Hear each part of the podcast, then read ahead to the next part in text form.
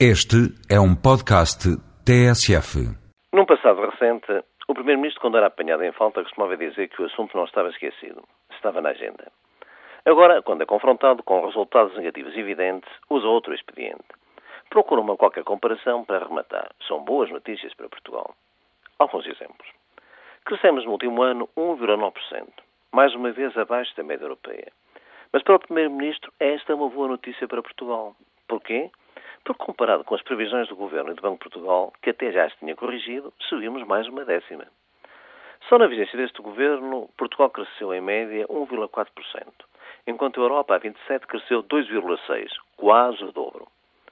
Andamos há seis anos a atrasar-nos, incluindo 2007, mas como tivemos uma décima a mais do que as previsões do próprio Governo, para o Primeiro-Ministro, são boas notícias.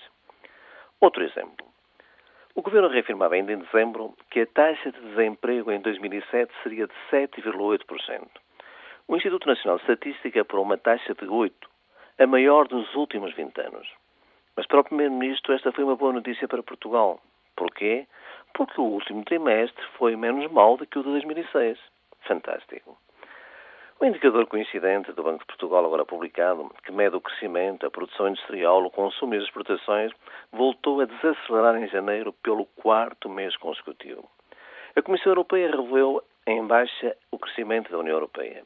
O Banco Central Europeu também o admite. Mas o governo português mantém as suas previsões. Também a crise nos Estados Unidos da América, que no terceiro trimestre este ano deve ter uma grande agudização, com uma grande turbulência bolsista, vai ter mais consequências negativas para a União Europeia e para Portugal. Mas não se preocupe, Sr. Ouvinte. O Primeiro-Ministro, naquele estilo de que de quem não tem cão caça com gato, há de encontrar uma comparaçãozinha que lhe permita afirmar são boas notícias para Portugal, estamos no bom caminho. Não muda a realidade, mas talvez evite algumas depressões um assunto para os psiquiatras.